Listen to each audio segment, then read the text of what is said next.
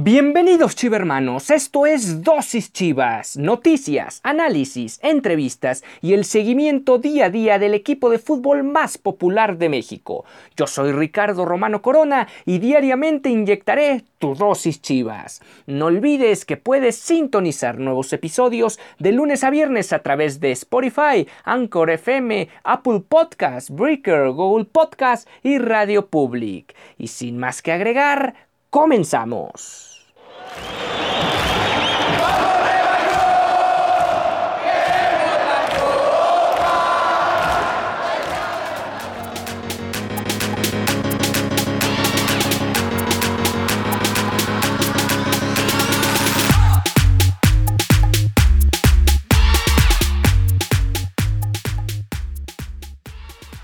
Hoy es el cabalístico viernes 13, en este caso viernes 13 de noviembre y vamos a hablar sobre la previa que pueden tener los dos futbolistas que se encuentran allá en el viejo continente de cara al día de mañana ante la selección de Corea del Sur. También Víctor Manuel Bucetich ya ha superado el tema del COVID y se encuentra de regreso con el Guadalajara. Vamos a hacer un poco de historia y hablar sobre los máximos romperredes del, del equipo del Guadalajara en fase final. También algo sobre la sub-17, sobre la sub-20, Chivas femenil y por supuesto las palabras de Alberto Coyote tras la derrota frente al Tampico Madero. Además cerraremos hablando sobre fichajes y los que no van a ser fichajes para el clausura 2021. Hemos dado inicio a Dosis Chivas, no olvides que puedes sintonizar nuevos episodios a través de las plataformas de Spotify, Anchor FM, Google Podcast, Apple Podcast, Overcast y Radio Public. Bueno, ¿cuáles son ¿Cuál sería el once titular que va a presentar mañana Gerardo el Tata Martino con la selección mexicana frente a la selección asiática de Corea del Sur? Bueno, sería con un parado de 4-3-3 y empezaría con Hugo González en la portería.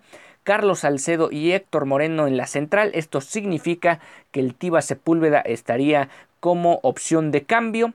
El Chaca Rodríguez por el lado derecho y Jesús Gallardo por el izquierdo. Eh, hay que aquí apuntar y cuestionar hasta cierto punto el no llamado del Chapo Sánchez, quien en reiteradas ocasiones lo hemos mencionado, ha sido el mejor defensor por esa banda derecha en el campeonato del fútbol mexicano, una posición y, un, y una misma liga a la que pertenece el Chaca Rodríguez, que en esta ocasión es el titular. En la contención va a estar Edson Álvarez junto con Herrera y Charlie Rodríguez, y adelante aparecería eh, Jiménez con Lozano y el Tecatito Corona. También eso significa que Uriel Antuna tendría que buscar sus opciones como refuerzo desde la banca. Eh, ahí veremos qué puede acontecer. Eh, al final siguen siendo partidos de preparación rumbo al cargadito 2021 que se espera eh, a partir de febrero. Entonces veremos cómo le va a la selección mexicana allá en, en Europa en este duelo frente a Corea del Sur y el martes frente a Japón. Y bueno, regresando ahora sí de lleno al tema de la organización de Chivas, Víctor Manuel Bucetich ha superado el tema de la enfermedad después de dos semanas y estará de nuevo ya con el Guadalajara. Se espera que eh, se reintegre, se haya reintegrado el día de ayer jueves y digamos ya eh, de forma más formal o de forma más eh, enchufada estaría en el entrenamiento de hoy viernes, ya en lo que está haciendo la preparación del duelo frente a los Rayos del Necaxa, el cual ya tiene horario y es que el partido se, llevará a cabo el próximo sábado 21 de noviembre a las 21 horas en el Estadio Akron. Eh, hay que recordar que va a ser un juego a 90 minutos de permanecer empatados. Se irán a una tanda de penales. A toda costa el Guadalajara tiene que evitar la tanda de penales y obviamente no meterse en riesgo desde el trámite del partido más allá de la buena racha que tiene el Necaxa. Ya ahondaremos más en el duelo la próxima semana. Y bueno, ahora tocando el tema de goleadores históricos de Chivas en fase final, vamos a hacer un repaso de los 10 mejores que ha tenido la institución a lo largo del tiempo y vamos a ver qué, tan, qué tanto podemos proyectar eh, en, ese sentido o qué jugadores se podrían proyectar en el mediano largo plazo a formar parte de esta de esta estadística. El Guadalajara en total ha conseguido 192 goles en 148 partidos de fase final los cuales se reparten entre 72 jugadores. ¿Qué significa esto? A diferencia de otros, eh, otros números que hemos revisado a lo largo de las jornadas con respecto a enfrentamientos directos, significa que en fase final hay jugadores que se esconden y por otro lado hay otros que salen a dar la cara por el equipo. Por eso la razón de que son eh, el número es reducido hasta cierto punto de futbolistas que han anotado en fase final. Vamos a presentar los 10 mejores. El primer lugar le pertenece a Benjamín, Benjamín Galindo, al maestro Galindo, quien anotó 11 tantos. Se inauguró en los cuartos de final de ida frente al Monterrey en el 86-87 y su última anotación fue en semifinales frente a los Diablos Rojos de Toluca de Cardoso en el verano 2000. La segunda posición lo ocupa el histórico goleador del equipo, hablamos de Omar Bravo con 10 tantos conseguidos en tres etapas, como ya se sabe. Entre, eso ocurrió entre el 2003 y 2015 y de esos 10 goles el 50% de ellos los, consiguió de cabeza, algo bastante interesante. Eh, en el tercer peldaño se encuentra Ramón Morales con 9 tantos, 3 eh, los logró en el Apertura 2006 y, todos ellos fueron de vía penal, dos a Cruz Azul y uno al América en cuartos de final y semifinales respectivamente. El cuarto lugar es Luis Antonio El Cadáver Valdés, quien anotó ocho goles en la vuelta de los cuartos de final de la 90-91, se destapó nada más y nada menos que con cuatro anotaciones. En quinto lugar está Adolfo Bautista y el Venado Medina, quienes anotarían siete tantos en rondas de eliminación de liga. Más adelante estaría Demetrio Madero con 6, Eduardo de la Torre con 6, eh, Jaime Pajarito con 5 y Luis García con 5 también. Y bueno, ahora sí vamos a pasar al tema femenil y es que eh, como ya lo hemos estado reiterando en nuestra emisión, el próximo lunes eh, por la noche el equipo de Chivas femenil recibe la visita de las Águilas del América y con ello se cumple un partido vibrante, digamos, desde el terreno varonil y que empieza a, a también ya tener una rivalidad importante en el ámbito femenil. ¿Qué es lo que dijo el Chore Mejía con respecto a este duelo? Estuvo en videoconferencia de prensa. Bueno, Vamos a repasar algunas de las frases que mencionó el Chore Mejía, quien ayer lo mencionábamos. Eh, desafortunadamente su abuela perdió la vida, pero él sigue trabajando con la institución y demuestra hasta cierto punto el profesionalismo que tiene para encarar la parte final del campeonato. Vamos a la pausa y volvemos.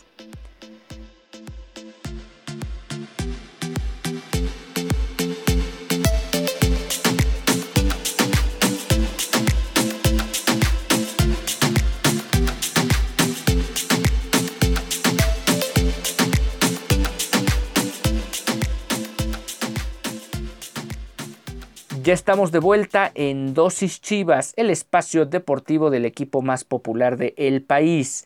Disfruto mucho las semanas de clásicos, pues la motivación y la intensidad ya van implícitas.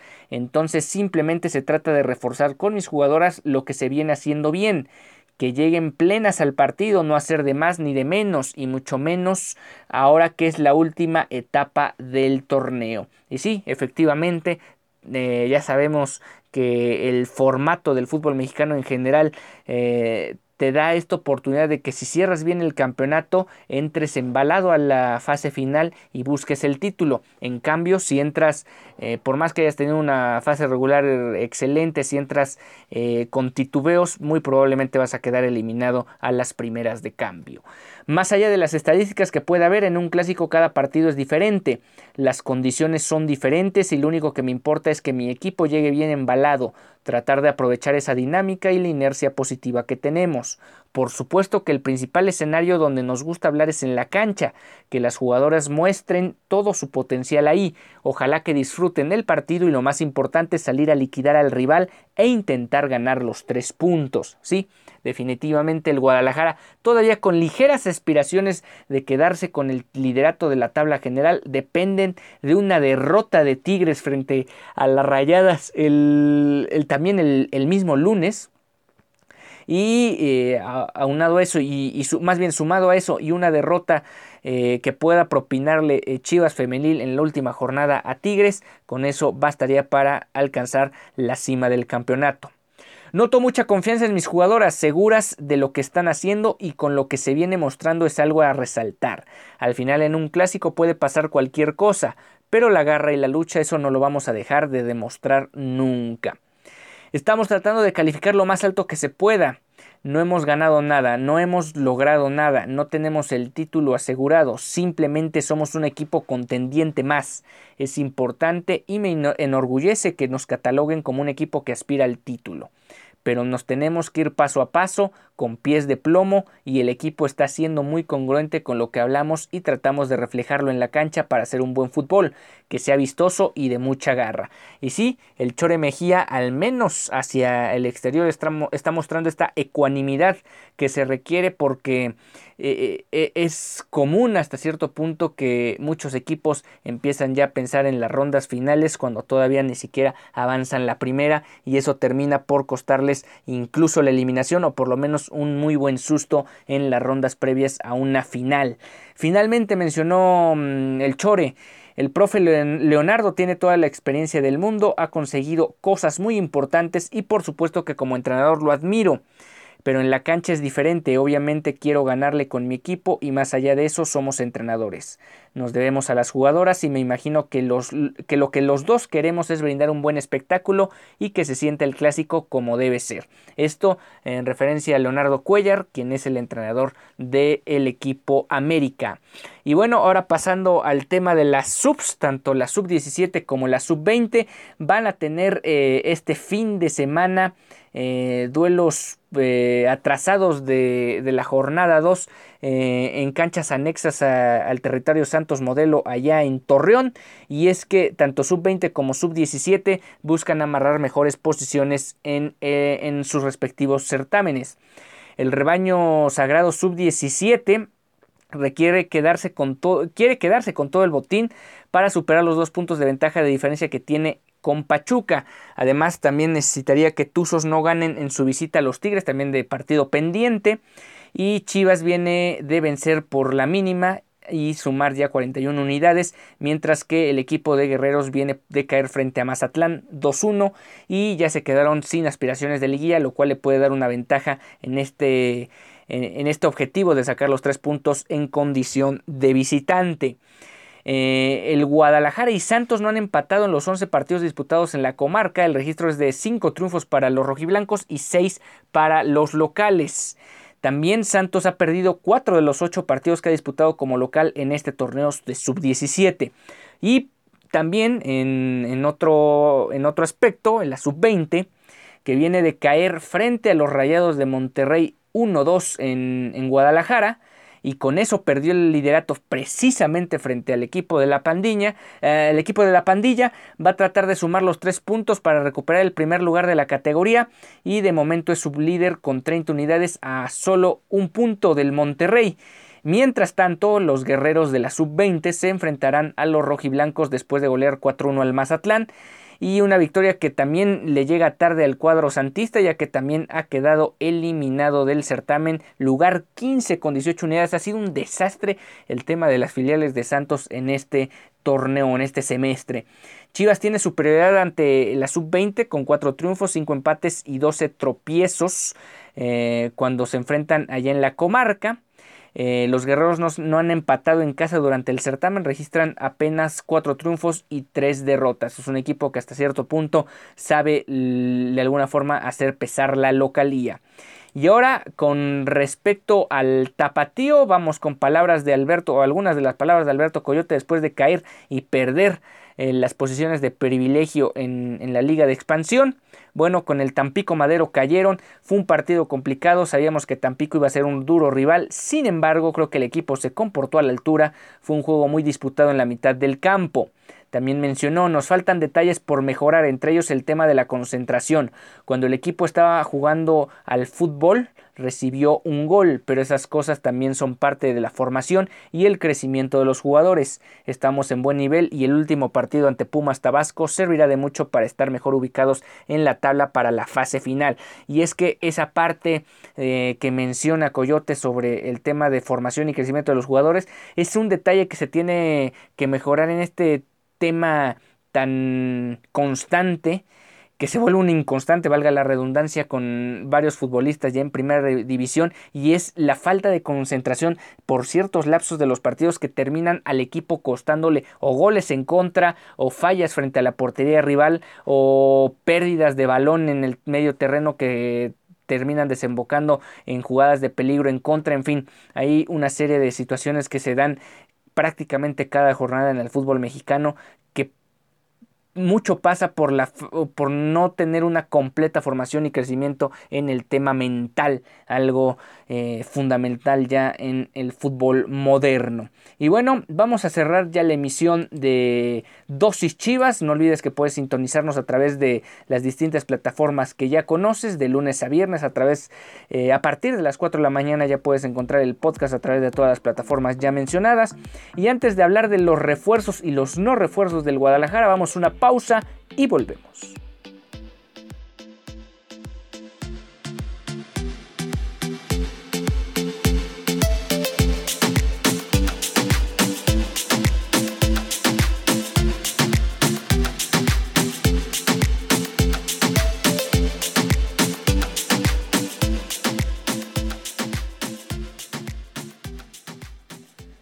Ya estamos de vuelta en Dosis Chivas, el espacio deportivo del equipo más popular de el país.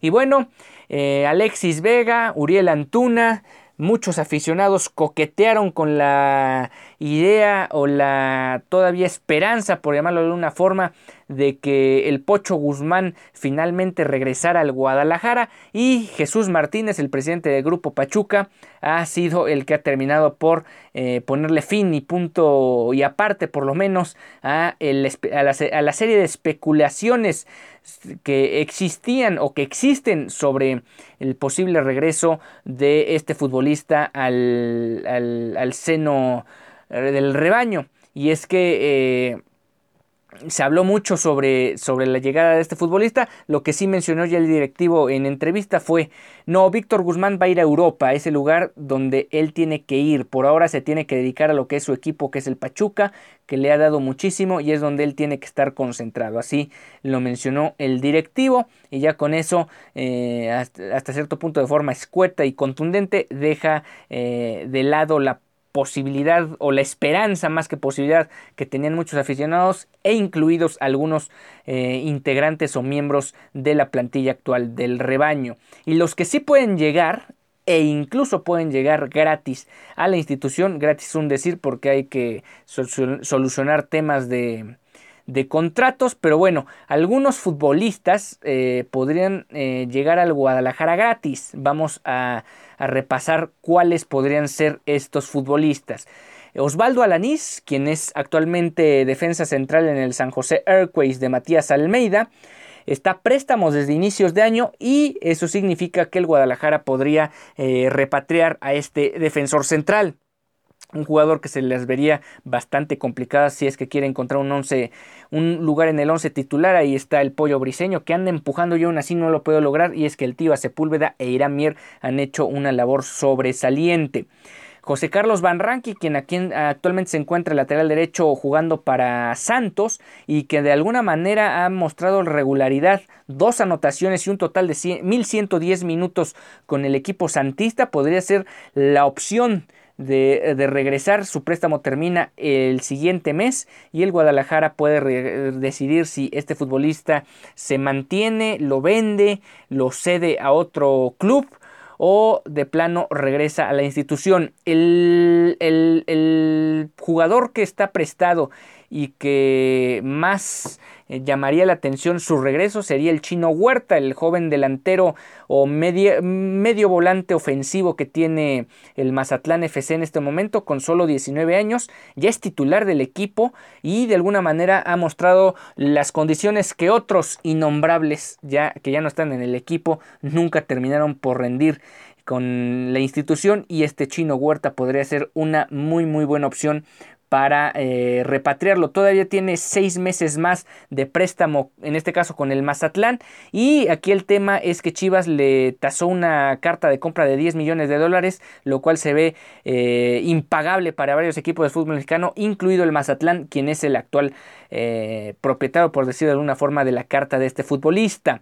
Alejandro Mayorga, el defensor, eh, perdón, sí, el lateral izquierdo que ahora juega con Pumas, que también está teniendo un buen torneo con Andrés Lilini, también sería una proyección para regresarlo al Guadalajara. No sé qué tanto en las laterales haya, haga falta le opciones. En la lateral izquierda está el Chicote Calderón y Miguel Ángel Ponce. Se ve difícil que Mayorga vaya a regresar.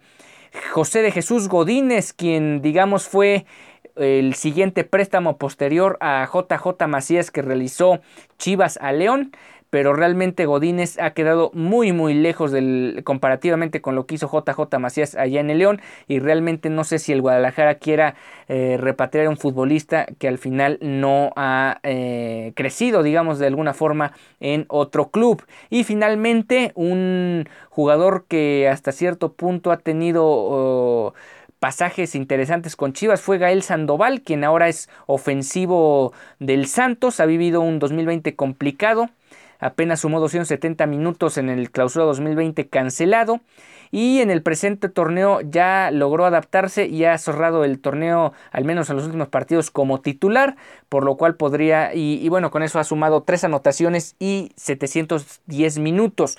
Su préstamo con el grupo Orlegui también podría deshacerse en caso de que Chivas requiera de sus servicios. Pues ahí está los 1, 2, 3, 4, 6 jugadores que pueden regresar al Guadalajara. El que probablemente y el único que podría llamar la atención a la afición sería el Chino Huerta. De ahí en fuera los demás no creo que sean vistos como las grandes salvaciones de cara al clausura 2021. Y bueno, con esto estamos llegando al final de esta emisión. Nos vemos el lunes ya para entrar más en forma a lo que va a ser el duelo frente a los rayos del Necaxa. También hablaremos sobre lo que sacó la revista Forbes, quien catalogó al Guadalajara como el club más rico de México. Eso ya ahondaremos en el tema y a profundidad el próximo lunes. Yo soy Ricardo Romano Corona y nos vemos el día 16 de noviembre.